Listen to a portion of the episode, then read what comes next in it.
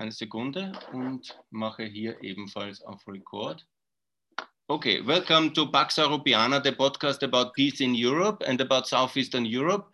I'm very honored to have today an interview guest who is the former Deputy Prime Minister of Austria and also the coordinator for the Stability Pact of Southeastern Europe, Dr. Erhard Busek, who is one of the most uh, pro-European personalities in Austrian history, if I may say so, and has also contributed uh, massively to the Austrian membership in the European Union in 95 and has also then in uh, 2002 was appointed as the, uh, the coordinator, the special coordinator for the Stability Pact for Southeastern Europe.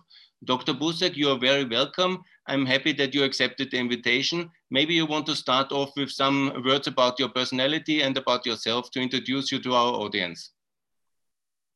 Dear Günther, it's a pleasure to see you again. Hopefully, you are well. So far, it is possible I'm well, uh, still working. Uh, I'm not so good in moving forward uh, uh with some difficulties, but I can drive. And so far, I hope that those are limits with the border controls concerning COVID and so on and so on will stop. Uh, that I can go around uh, in Southeast Europe or also in other parts of Europe. Uh, about myself, um, I was very much engaged in politics in Austria, and after I left the government, uh, I was in charge on behalf of the Austrian government uh, on enlargement and uh, from these activities uh, in connection with our neighborhood countries of Austria, I got a better knowledge uh, about them all, especially East Central Europe, uh, which I think is quite important. So far, I was focusing on Central Europe, which I'm traditionally to, and for sure the Balkans. And I arrived at the time of the breakdown of uh, old Yugoslavia. Um, and had some knowledge uh, about this. Uh, I think uh, the Europeans, the European Union was not yet fit for, for what the Union is doing now. I think more the Americans were in charge. Uh, there was uh, somebody uh, who was in the responsibility of the State Department in the United States uh, looking there, his name was Ambassador Schifter. He died last year, with 97 years old. Uh, and uh, which I want to uh, make a special remark. Uh, he was born in Vienna, was Jewish origin. 28 members of his family went through Auschwitz and died. He was the only one who survived. But I may say, I think he was never angry about me as a Viennese or Austrian and we had extreme good relation until the end of his life. He has chosen me, I think, to uh, support the Americans in the so-called Southeast European Cooperative Initiative, abbreviation SECI, uh, it was named. What was the sense? I think uh, what the shift what the Americans got by the breaking into pieces of Yugoslavia, there will new problems created these are the connections between the newly established countries. And it was really strange. They were together since the end of the First World War. First World War. Uh, but immediately the closer contacts broke into pieces. So far, my first job were, were two things uh, uh, to agree uh, to, to uh, construct a, a transportation agreement that the exchange of goods between the different countries were possible. And the second was I shall hinder the governments not to build up huge border stations for control. The second issue, I failed totally. If you are traveling there, you can see huge concrete buildings and control and so on and so on. Uh, I think uh, now they are learning by COVID that it is really a burden maybe later on it might change in the right direction. Uh, and from this on, and some other things, the European Union or the member states of the European Union learned uh, that they have to do something concerning the so called Balkans or, or, Southeast Europe, however you want to say. Uh, and then they built up the Stability Pact. Uh, the Stability Pact, uh, first of all, uh, uh, former German politician was in charge of the Secretary General.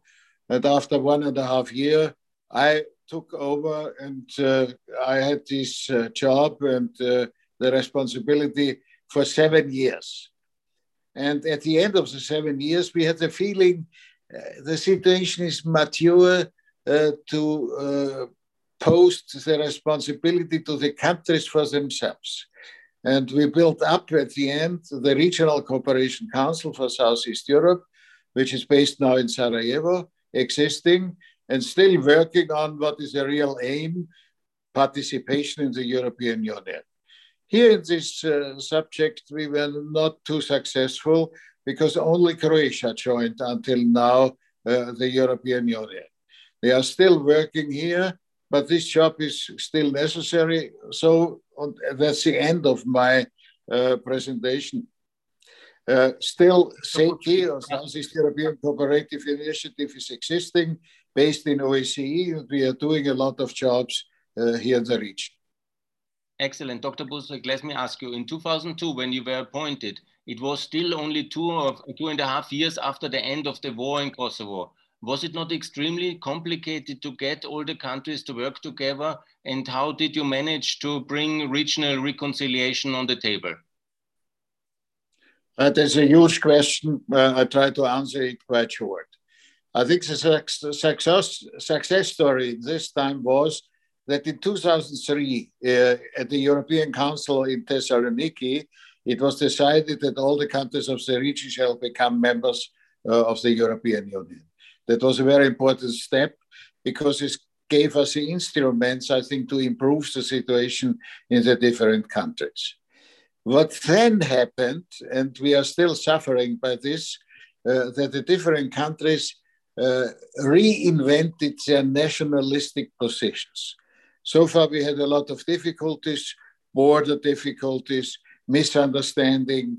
Uh, I think this going on until now. For example, if uh, North Macedonia uh, now is suffering by the fact that the Bulgarians are not accepting the language uh, of Macedonia because they are saying it's not Macedonian, it is a dialect of the Bulgarians, and we are not accepting this. Here you can, uh, an example, I may say a real primitive example, but that's typical for this situation.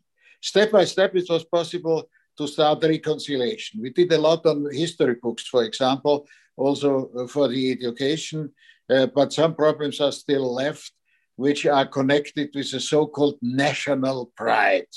Uh, national pride is one horrible word uh, which uh, I'm really suffering uh, because it's hindering compromise. Kosovo was a special subject in this context. I think Kosovo became uh, by self-declaration independent uh, in 2008. Uh, and so far, they are now fighting to be accepted as an independent state. I think they managed it around 100 states around. But the real problem is it's not yet accepted by Serbia. Uh, that's one of the difficult uh, subjects we have. Uh, I think there's some pressure on the Serbs, but the Serbs are commuting between different uh, partners, between the European Union, Russia, China, uh, and so on and so on. Here we are in an open process, not yet finished. And Dr. Busek, you managed also a lot of uh, sector-specific working groups, which have later then developed into lasting institutions, especially the energy community, which you created and initiated in Athens in 2006.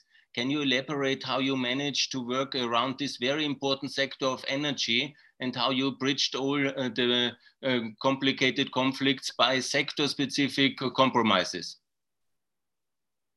Uh, may I say, in comparison to the other question, the energy community and the treaty we built up was uh, comparatively a very easy job.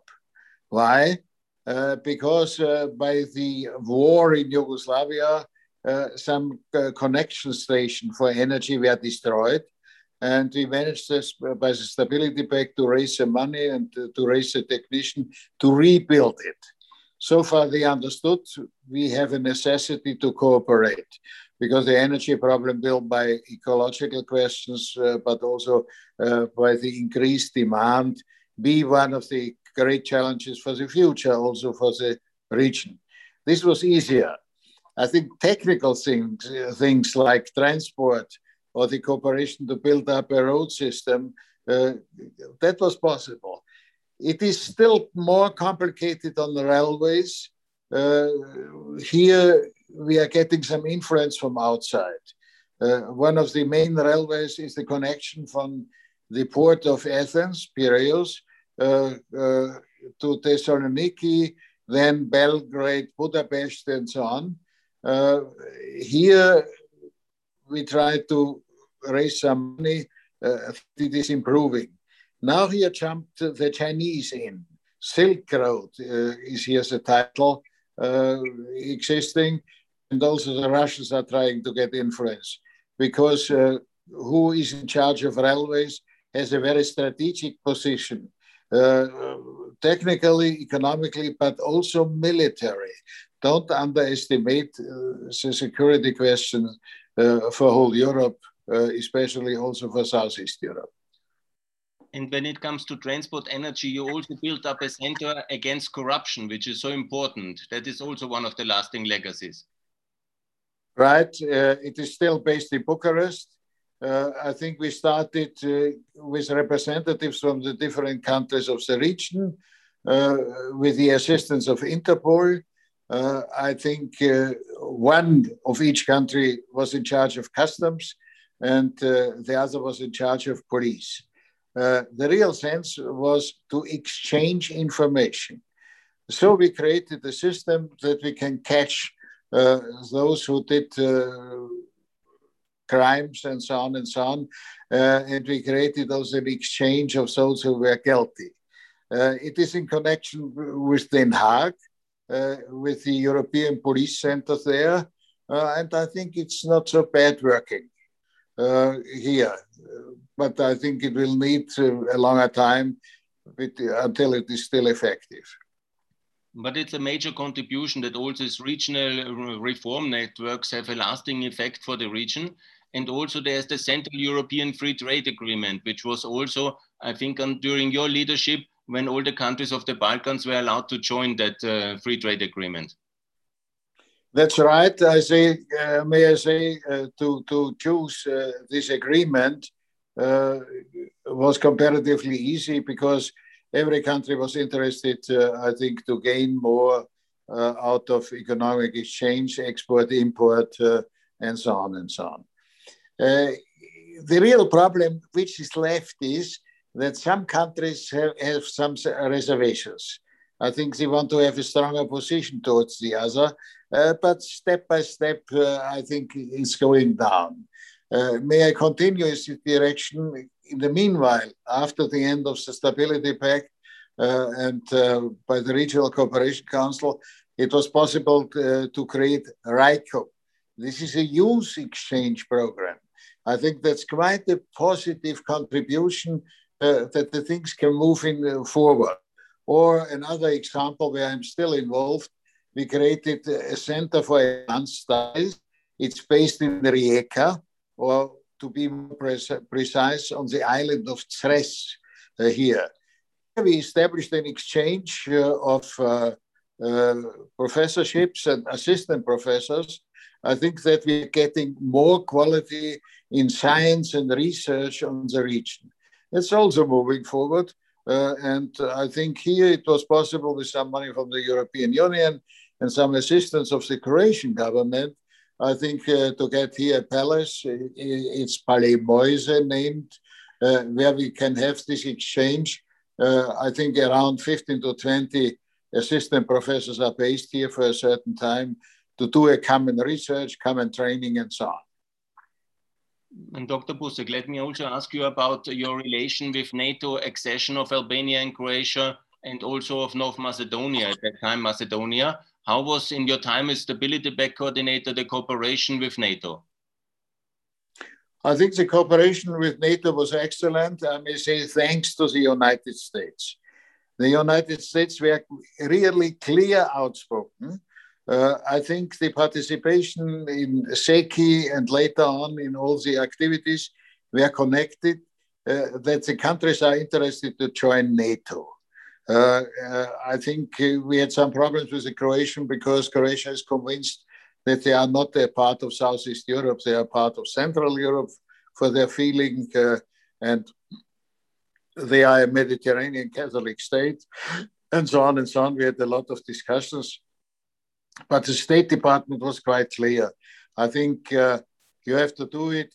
It's a preconditions that you can join NATO.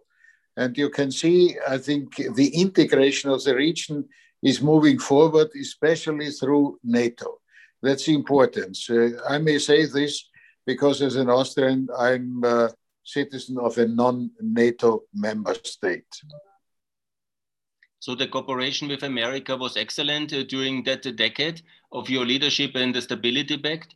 I would like to ask you as well about some of the historic events which really had an impact, I'm sure, about your leadership in the Stability Pact. First of all, uh, I think uh, I think it was on the 12th of March 2003 when Zoran Djindjic, the prime minister of Serbia, was shot and assassinated. And it was just um, half a year after you took over the leadership. Was that a major shock for you? And how did it impact uh, the regional stability in Southeastern Europe? I think it was not only a shock for me, it was a general shock for the whole region.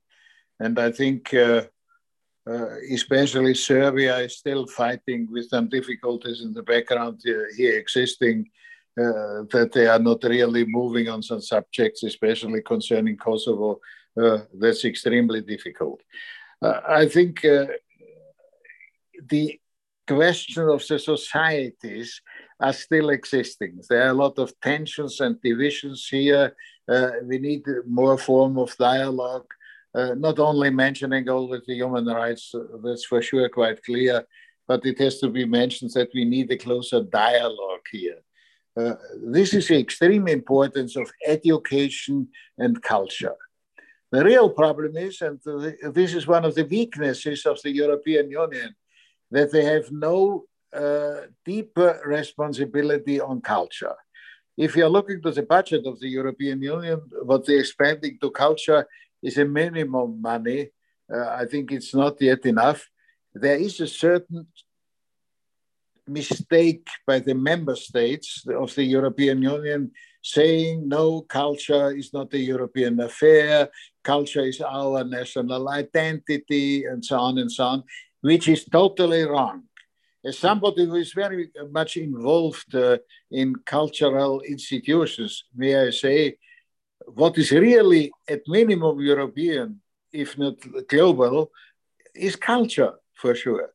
Uh, and I think on this we have to focus. Uh, that's a real misunderstanding because the leading figures in culture were all European or even global, uh, and it is developing even more in this direction. Here we have to do an interesting job for the future.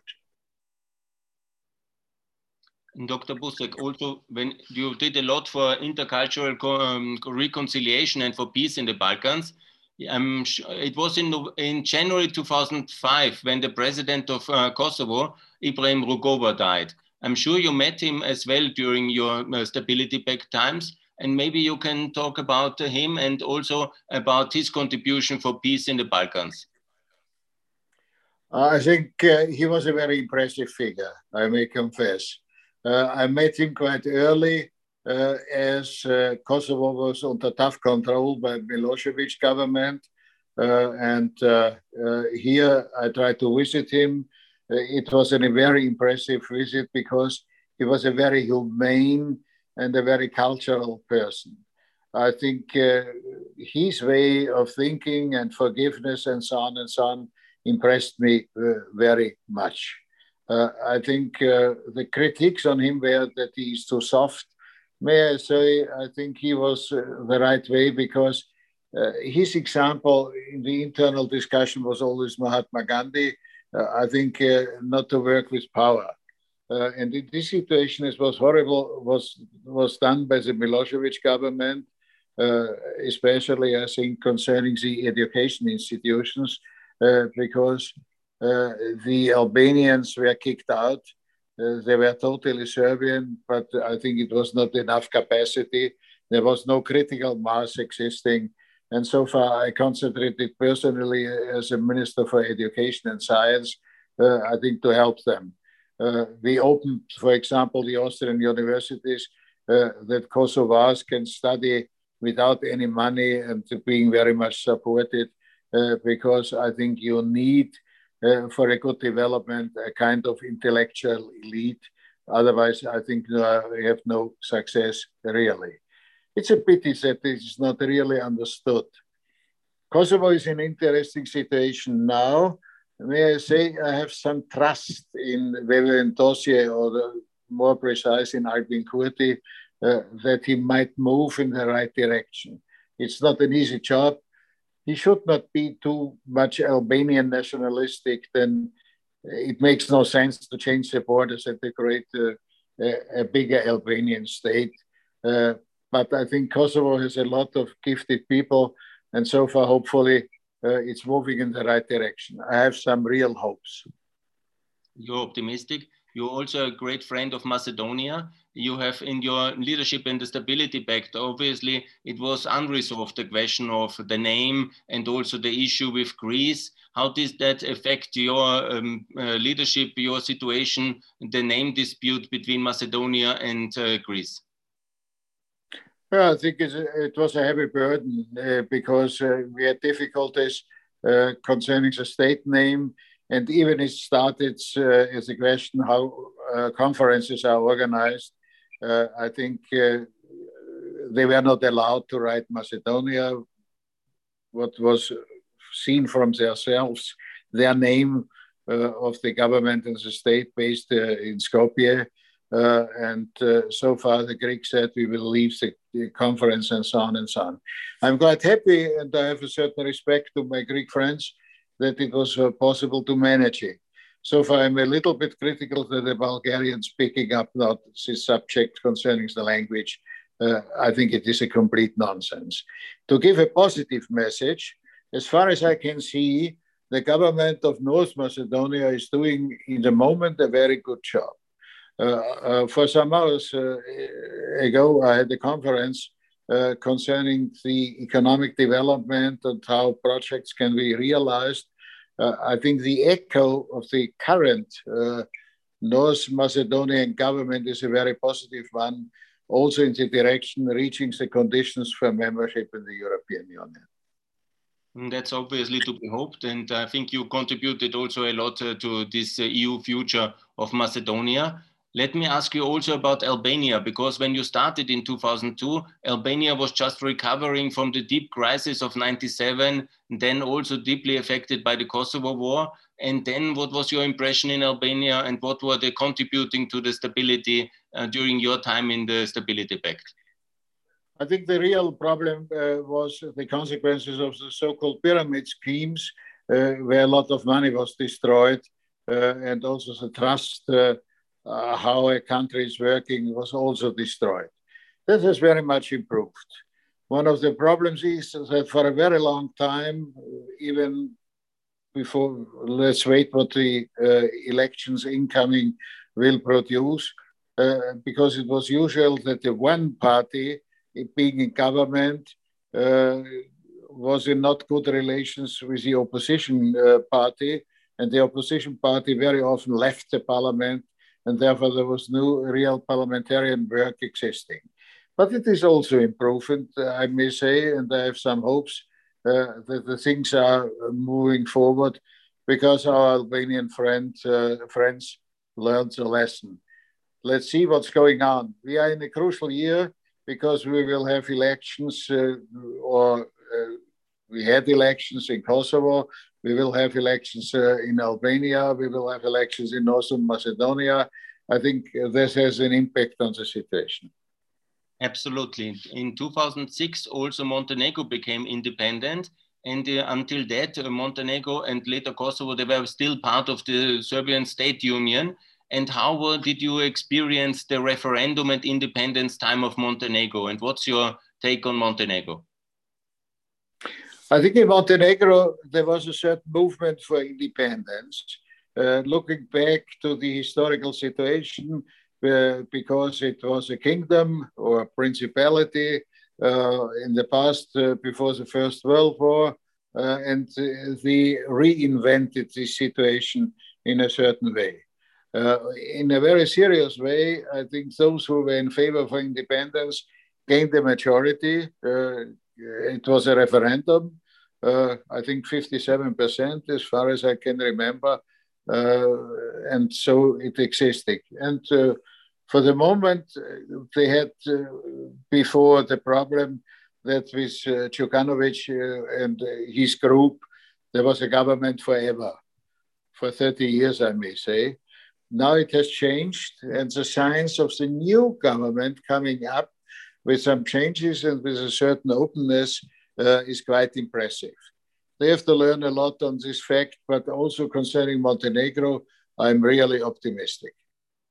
Very good. And Dr. Busek, let me ask you also about Bosnia because you have been also the deputy prime minister of Austria during the Bosnian War, and there were so many refugees. Austria was open for Bosnia and helped so much uh, during your leadership. And also then in the direct role as stability pact coordinator, how could you help reconciliation and progress in Bosnia?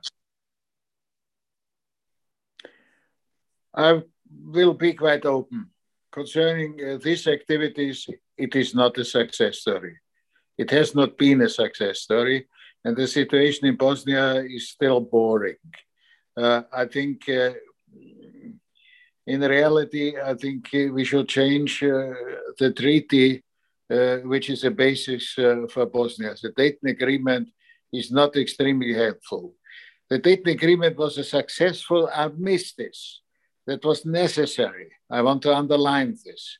Uh, but the, the, creation of Republika Srpska uh, and the federation uh, and the creation of 10 separate small states or entities in the federation is not a real help of the situation. I think I am looking forward to the new American government of Biden. Uh, are they moving in this direction? Yes or no? I think it is necessary because uh, the Americans have here a very crucial role concerning the Dayton Agreement because they created in reality. I would wish that the European Union is here more active on this subject, uh, which they did, especially thanks uh, Angela Merkel by the, uh, the Berlin process in the past. I think we have seven or eight years of the Berlin process be behind us. But here, the European Union and the Biden government shall find a way how we can improve the Bosnian situation. You see NATO membership for Bosnia and EU candidate status now a concrete uh, opportunity? Both, yes, uh, but I think uh, it is, uh, first of all, uh, a problem of the constitutional arrangement. I think this is a much costly government uh, I think they have 147 ministers. Uh, I think that's a total nonsense. Uh, I think as they started, there were 4.5 million inhabitants. Now they are 3.5 or even less. I think that's not a solution. I think here I'm a little bit critical uh, on the European Union, or to be more precise, on the uh, member states of the European Union uh, I think, uh, including my Austrian government, they should more more focus on the Bosnian situation. Uh, because I think on the one side we are always concerned about migration and so on and so on, and we have uh, uh, here some persons being here in camps in, in Bosnia, and so this can only be solved if we are looking forward that there's a real government working in Bosnia Herzegovina. That's absolutely important. And let me also, Dr. Busek, ask you about Croatia, because it's already in NATO and in the EU, and about your contribution for Croatia's independence and also for uh, the reconstruction effort, and also then for the accession in NATO and the European Union. I think the Austrian government, uh, especially Alois Mock was, always very active concerning the Croatian. It is obviously a long connection here. and also a responsibility coming out of the uh, Danube monarchy. Uh, I think the situation has, after some difficult times, improved. I think the government is doing for sure better uh, and making also some very rational steps forward. But the job is not yet done. Uh, I think there are still some border difficulties, especially the Bay of Koper and so on and so on. I think uh, here things have to happen. And also, they need uh, some investment in infrastructure. Concerning Autobahn, uh, highways, they did a very good job, I may say. I have a deep respect. But we need also a better railway system. It is the old railway system of the Danube monarchy in Croatia, uh, but this is very much depending on the connections uh, for military issues. I think the, the port uh, for the navy of the Danube monarchy was Pula, and so far all the railways are directed to Pula. Uh, it's not so far then to Trieste, which is also some important, but the real economic situation uh, and also of the, the inhabitants uh, has changed. I'm now working also on behalf of the Austrian government on a better connection between Ljubljana uh, and Zagreb, and then co- connected to Skopje uh, and Thessaloniki. That's extremely important, and we have the hope that by the money which is now existing uh, for managing the COVID crisis, uh, for economic investment, uh, we can proceed something forward in this direction. It should be in the priority of realization uh, for the time frame of uh, 2030 to 2040 uh, that these things are realized. That's really very important for the Balkan to be better connected with, with the main European Union and also to exceed. My question, Dr. Busek, would be also Do you see that President Biden, who is a very experienced um, politician in the Balkans, he knows Kosovo and Bosnia, Serbia very well, all countries, do you think that he will focus on Southeastern Europe and help uh, progress in the coming three, four years? Or how do you assess the American Balkan policy now? I started quite early to create or, or to recreate my contacts to the State Department. Uh, there is a deputy uh, secretary of state there uh, who is very much devoted A to Europe and B to Southeast Europe. He's in close contact also with the governments within the European Union, being especially interested in the Balkans. I know it and I'm a little bit connected in this direction. So far, I have a lot of hopes. But we have uh, to discuss seriously the better solutions. And I think here a tough work has to be done. And when it comes to French uh, Balkan policy, uh, what is your take on Macron's uh, policy towards Southeastern Europe? This question is a little bit difficult. I think uh, uh, what sometimes Macron is offering, I do not really understand. I think uh, here we have to focus on a specific problem. The strength within the European Union was the axis between Paris and Berlin. Uh, but I found now we have a bigger European Union, and I think uh, this idea that the axis alone is decided was happening in the European is not anymore true. I think this discussion have, we have to do with the French. Uh, to say it in a very primitive way, the European Union, and I'm happy that it is existing, is not alone Europe. I think we have to look to the parts which are not yet integrated or are not, are not really connected. This is first of all, I think, Ukraine, uh, but it is also Russia, uh, Moldova, Belarus, and uh, so on and so on, and for sure the Balkans. I think these are the real jobs. Here, sometimes the French are not really updated uh, to the real situation. Uh, I think they are looking a little bit backwards. But this is a general tendency. My British friends are now all looking to the Commonwealth, to the old British Empire. They want to recreate uh, this uh, by trade and by economy. That's a total nonsense. The reality of our world is for sure uh, global issues. They are really existing. And the COVID corona crisis has shown us that we are globally connected. I think uh, Europe alone is not able to manage it. And vaccination, for example, was developed by enterprises which are internationally connected.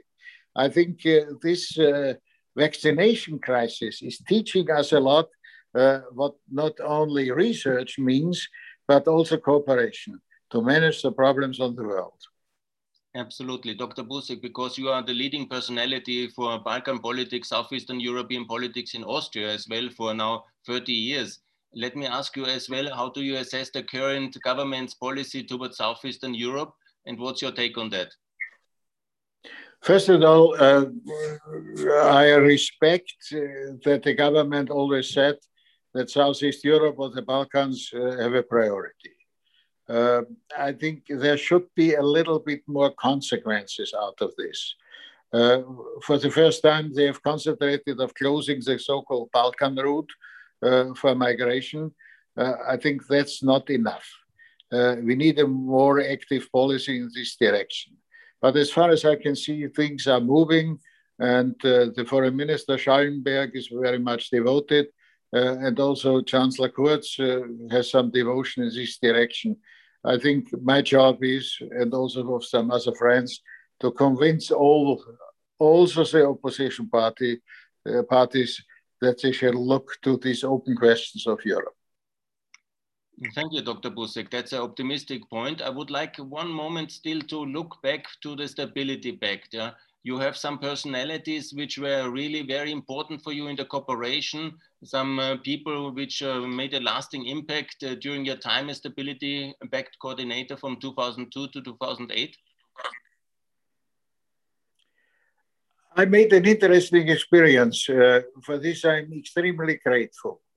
I think uh, during my time, seven years in Brussels, uh, in the office and working in the region, uh, there was a huge network created by this. You won't believe it. Uh, we, the old cooperators of the Stability Pact, are meeting always every year, besides the last two years by COVID.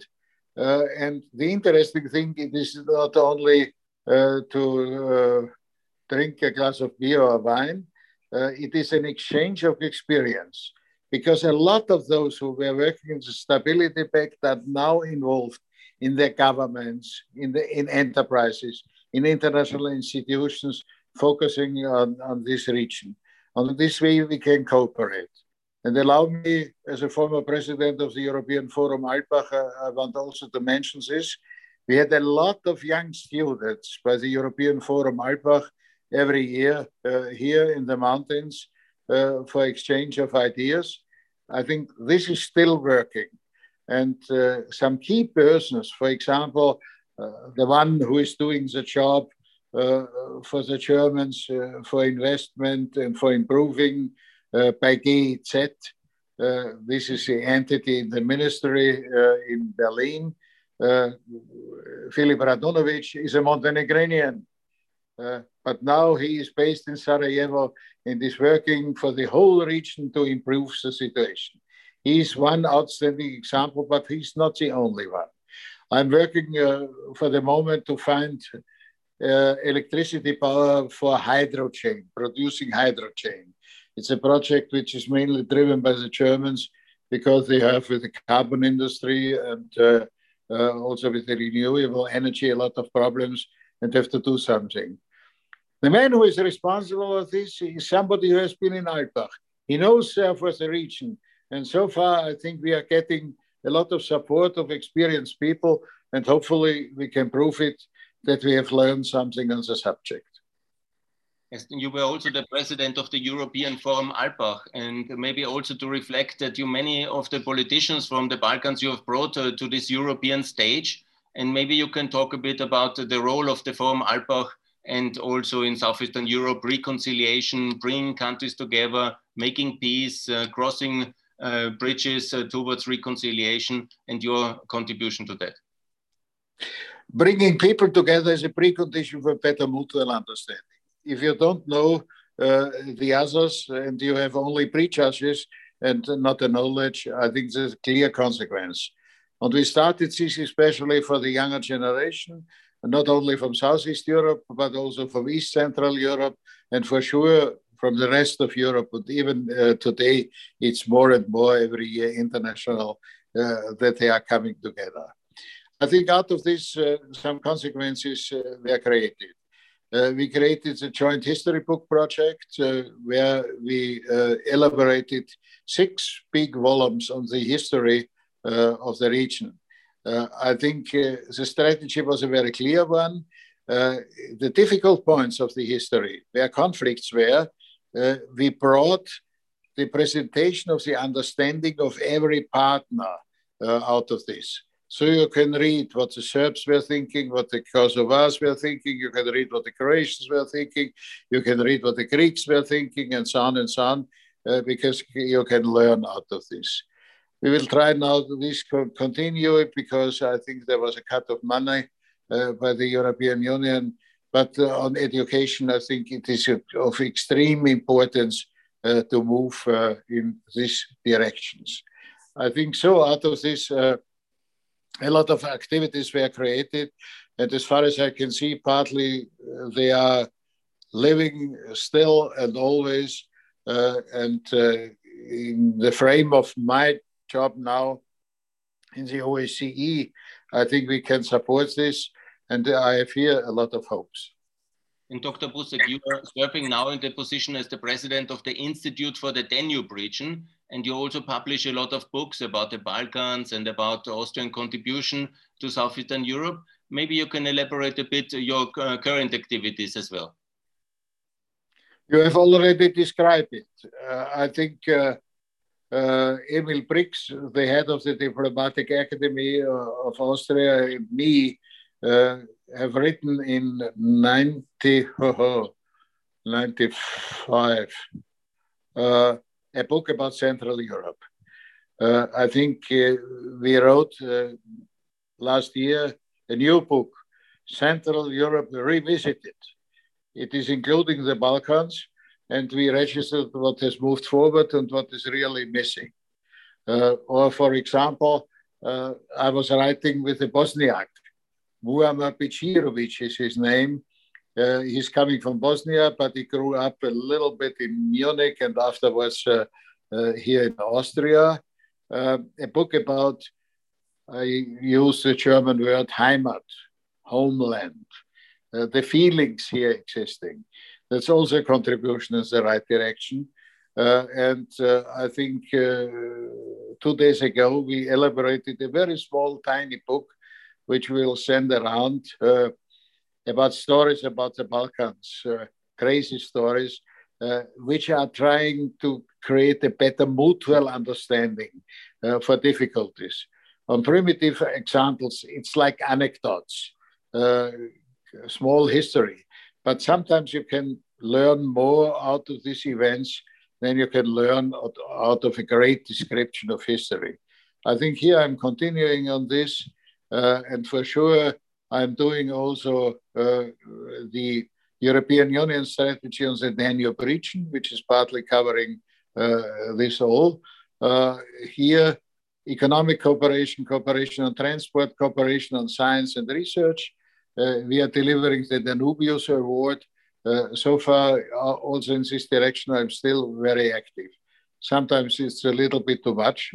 I'm looking for successors uh, because I'm becoming 80 years old. Uh, and everything has an end. you have still a strong uh, energy for Southeastern Europe that uh, everybody can feel who listens to you. But uh, Dr. Busek, let me also ask you because next year it's 20 years you were appointed uh, the special coordinator for Southeastern Europe.